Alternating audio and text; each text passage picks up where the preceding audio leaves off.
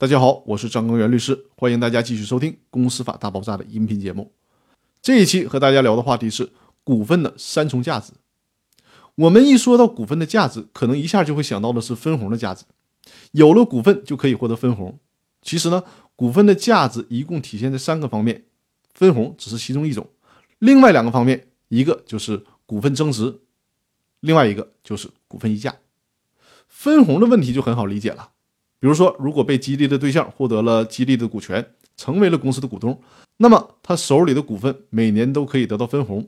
比如说，持股百分之五，公司盈利是一千万，这个时候被激励的股东就可以拿到五十万，这就是股份的分红的价值。那股份的增值呢？比如说，你花了五十万元得到了百分之五的股权，但随着公司的发展，公司的财富逐渐增加，那你所持有的这百分之五的股权对应的价值就不止五十万了。很可能会成倍的增加。比如说，公司原来有一块地，在你入股的时候价值是一千万。假设公司没有其他别的财产，那你对应的股权价值就是五十万。后来因为公司的营销和土地本身的增值，这块土地的价值变成了一个亿，那显然你的股权价值也就跟着翻了十倍。第三个是股份的溢价，比如说公司的注册资本是一千万，你获得了百分之五的股权。而公司的股东又比较能忽悠，比较能讲故事，一下子就获得了风投的投资。风投进来就投了五千万，买了公司百分之十的股权。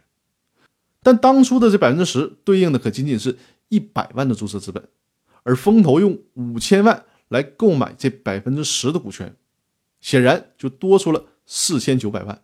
那这四千九百万进到哪里去了呢？就进入到了公司的资本公积金。这个资本公积金怎么理解呢？你可以简单粗暴的理解为，就是公司白得的钱，一下子就莫名其妙在公司账上多出了四千九百万，意不意外？开不开心？而多出来这个钱可不是属于风投自己的，而是属于公司的，也可以理解为属于公司所有的股东的。所以你当初投入的股份就获得了溢价。股份怎么才能获得溢价呢？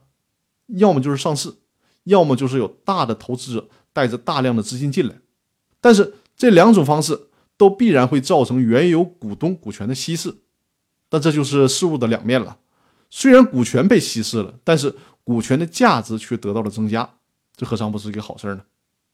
那以上就和大家介绍了股份的三重价值，更多内容我们明天继续，谢谢大家。